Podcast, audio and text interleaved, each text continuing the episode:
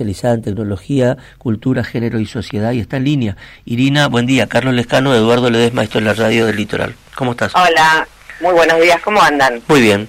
Eh, bueno, esta charla se va a hacer en Resistencia, en la Biblioteca Central del Campus, a las 18 horas. Y la pregunta eh, mínima, elemental, es cuáles son los desafíos de esta era de que posibilita este vínculo entre periodismo y tecnología. Y yo creo que está embebido absolutamente todo el periodismo en la tecnología porque hoy la mayor parte de la gente se informa por las redes sociales, a lo sumo por portales online y cambió todo la manera en que nos informamos y como periodistas en las que comunicamos.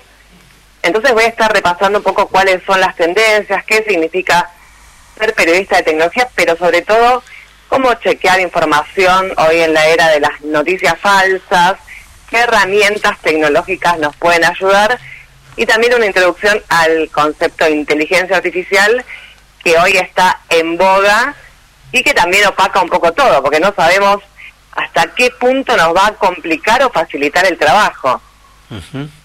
Eh, de todas maneras, eh, yo creo que va a facilitar el trabajo, pero este, mm, vamos por parte. El tema es eh, periodismo y noticias falsas, por ejemplo. ¿Cómo, ¿Cómo trabajamos eso, los periodistas?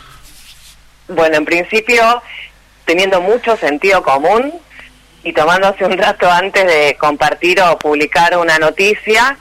Y con respecto a tecnología, hay varias herramientas que nos permiten chequear que una foto es falsa o no. Por ejemplo, eh, ayer yo trabajo en la televisión pública y estuvimos hablando de la foto que tuiteó Gerardo Morales al respecto de una supuesta manifestación enviada por el kirchnerismo y era una foto que correspondía a un año antes. Entonces, eh, sabiendo cómo tomarnos el trabajo de chequear a cuándo corresponde esa foto y cómo darnos cuenta por otros indicios, eso es una buena herramienta y con respecto a la inteligencia artificial, hoy pueden ser modificadas eh, las imágenes y tenemos que tener algunos criterios para darnos cuenta si fue hecha o no con una computadora. La verdad que es interesante el tema y creo que tiene esta pata tecnológica que si sabemos manejar algunas herramientas podemos ahorrarnos tiempo y disgustos y otra estar al tanto de, del sentido común. Decía, en esta foto los manifestantes estaban en remera y anteayer en Jujuy hacía frío, ese tipo de cosas que parecen tontas, pero bueno, nos dan indicios. Claro, Irina, eh, Eduardo, en este caso, ¿cómo te va? Buen día.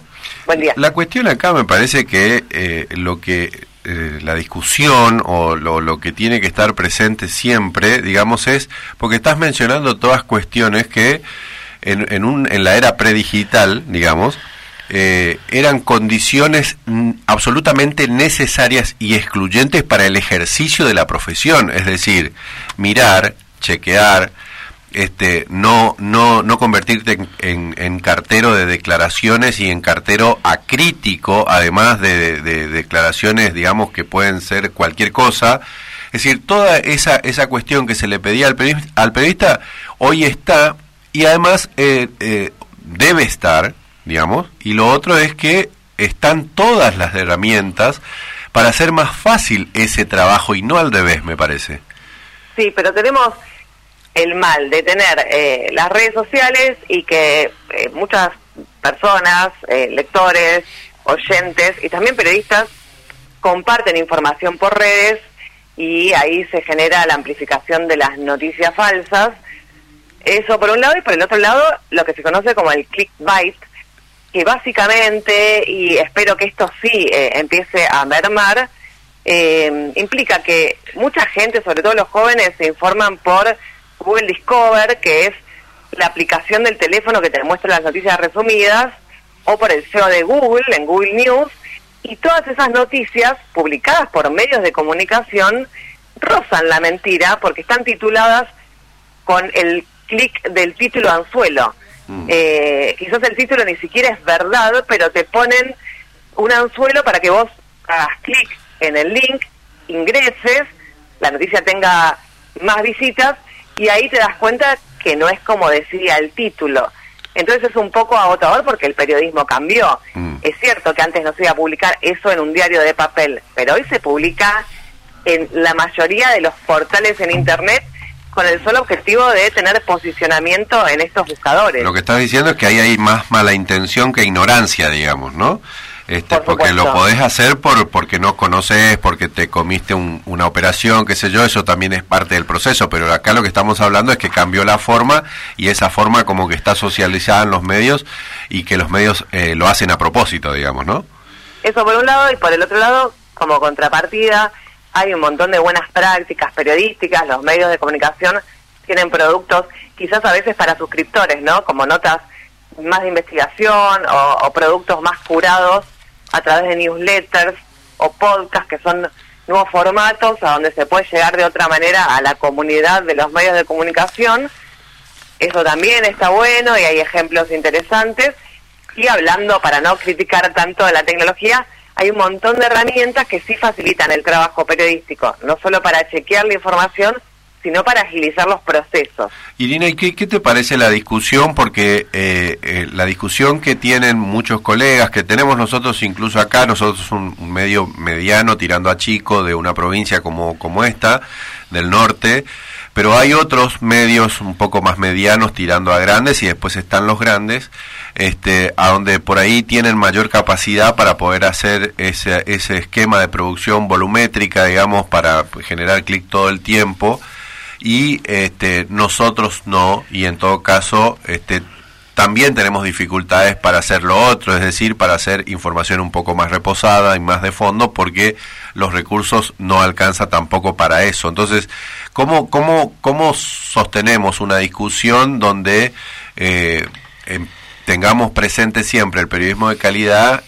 pero sin este, abandonar también por ahí las cuestiones que demandan el mercado, pero sin tampoco darle de comer a ese gigante eh, este, monstruoso que, que, que, un poco también este, desperfila nuestra profesión. Sí, totalmente. Creo que los grandes medios, eh, bueno, hay diferentes clases, ¿no? Eh, pero hay algunos que todavía no cayeron en eso porque Hoy eh, el cliqueo en redes, por ejemplo, en Facebook antes se compartían, eh, se, leían muchísimas informaciones relacionadas a medios de comunicación y hoy esa, ese muestreo de medios de comunicación bajó un montón porque Facebook se está, está priorizando a, a los usuarios más que los medios y los medios se quedaron sin esas plataformas de difusión masiva. Entonces hay que, eh, como decía, priorizar a la comunidad y no enfocarse tanto en la masividad de los contenidos. Creo que son estrategias, algunos medios de comunicación apuestan con la suscripción y entonces ahí tienen periodismo de calidad y otros con la comunidad eh, y los beneficios para lectores como los clubes de lectores o beneficios que no tienen que ver solamente con, con periodismo, sino con espectáculos o diferentes conferencias. Creo que son estrategias, pero la inteligencia artificial en ese sentido dicen los expertos que va a ayudar a terminar con este mal del clickbait, porque como va a ser, eh, este, estas herramientas van a permitir escribir mejores titulares y que en las redes sociales se ponderen estos titulares. De todos modos, es futurología, ¿no? No sabemos lo que va a pasar. Irina, el, el tema es, eh, nosotros somos un diario además, nosotros somos una radio en streaming y un diario. El tema es eh, hacia dónde va, hasta dónde ves que van los medios gráficos, eh, ahora digitales, ¿no es cierto? Hacia un, qué tipo de periodismo. Y yo, yo creo que, que en esto decía periodismo de calidad y escuchar a la audiencia, porque hay una tendencia en los medios más innovadores en los últimos años en tener un ida y vuelta con la audiencia. Por ejemplo, hace no mucho, bueno, en el presente también, los medios comparten a mansalva noticias en redes sociales que ya no tienen engagement, no tienen retweets, no tienen compromiso, porque la gente está cansada de ver siempre el mismo titular. En cambio, si vos sabés que en determinado medio vas a encontrar información de calidad, esto lo posiciona de otra manera.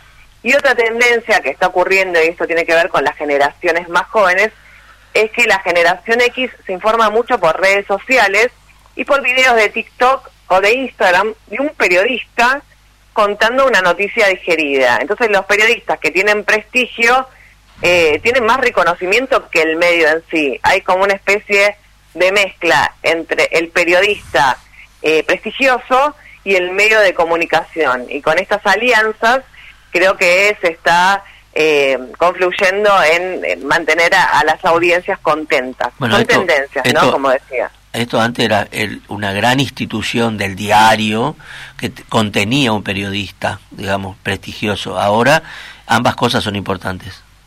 Sí, así es. Eh, ¿Eh? Esto está cambiando todo el tiempo, pero me parece que está bueno y también mezclar las nuevas generaciones con las generaciones que tienen más experiencia y que vale un montón eso, porque todas las, también otra tendencia que hay con este tipo de, noticias contadas en video es que la información la sacan de los medios de comunicación.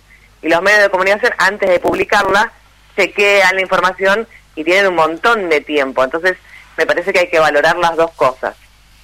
Hay incluso, eh, te diría, no, no, no, no para poner nombres propios, pero porque sería injusto, digamos, pero eh, eso que decís se nota mucho en el último tiempo, donde, donde sí hay como una exacerbación de las marcas, pero no necesariamente las marcas jóvenes, son las marcas más, este, más veteranas, digamos, con más experiencia del periodismo tradicional, clásico, incluso te diría escrito de la Argentina, que en el último tiempo han tenido un reconocimiento en el campo más popular, ponele, ¿no? Este, un poco obedece a toda esta lógica.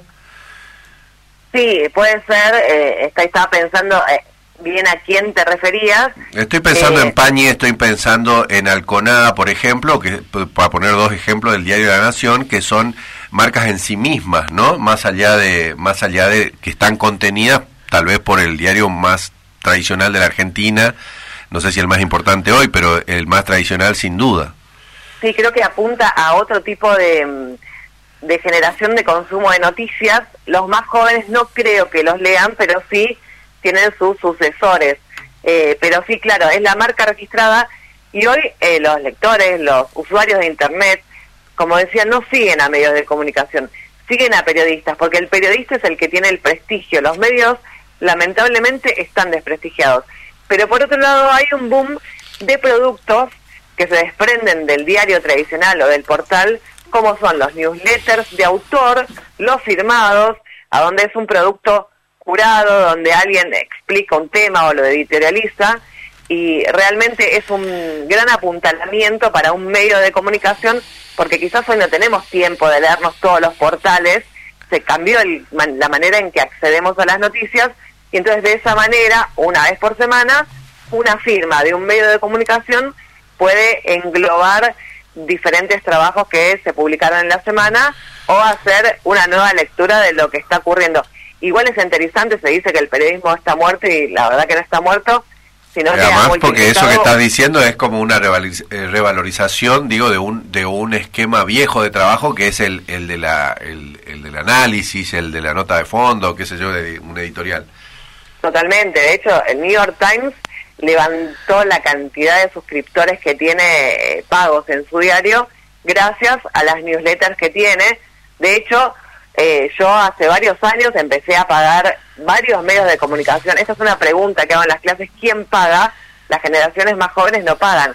Mm. Pero quizás los que estamos interesados en la información y queremos acceder al contenido de calidad, por ejemplo, Clarín tiene una sección de tecnología que a mí me encanta, que está muy bien trabajada, exclusiva de suscriptores y la pago. Lo mismo el Washington Post.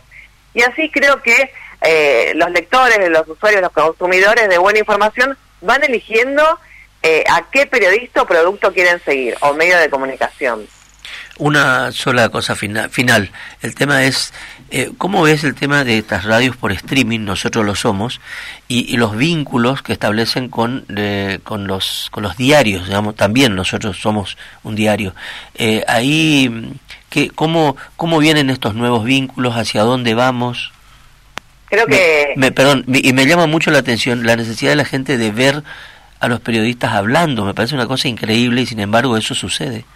Sí, es verdad. De hecho, eh, la plataforma de donde más se consume podcast es YouTube, que se ve y los podcasts son para escuchar, pero eso tiene que ver con las nuevas generaciones Y hay radios que directamente montaron estudios de televisión y tienen pequeños programas eh, en lo que son las plataformas de radio. No sé ustedes si lo tienen eh, directamente una cámara filmando cómo hacen diario la vieja usanza o montaron un programa de televisión. Claro.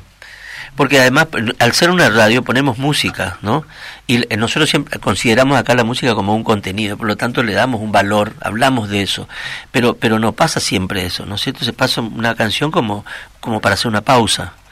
claro. ¿Viste? Pero, pero eh, sin tener en cuenta que la música es un contenido, es un error. Pero bueno, eh, no. Es interesante porque la cantidad de dispositivos radios en las casas bajaron y ahora se accede a la radio o en streaming o al diario o YouTube por la computadora. Y quizás se hace el mismo uso que se hacía antes, se deja prendido y no se ve, pero se tiene una pantalla donde se puede ver.